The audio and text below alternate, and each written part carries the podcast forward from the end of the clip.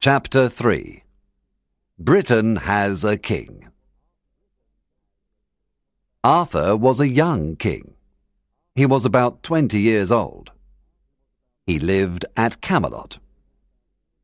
His first years as king were difficult.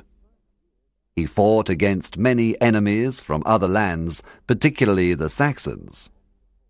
Some noblemen of his court caused trouble. They did not want to obey a young king. King Arthur was very adventurous.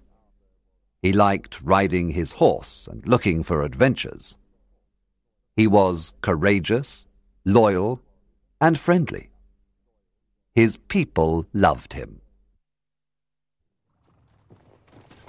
One day, King Arthur was riding in the forest he saw a fountain.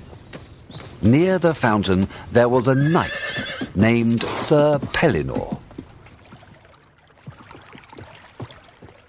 Stop, said Sir Pellinore. You cannot go past the fountain. You must fight with me first. King Arthur answered, I'm ready to fight. The two knights began fighting. First, they fought with their lances. Then they fought with their swords. During the fight, Arthur's sword broke. Sir Pellinore said, I'm the winner. At that moment, Merlin appeared and said, Pellinore, this knight is your king, King Arthur. Sir Pellinore stopped fighting immediately.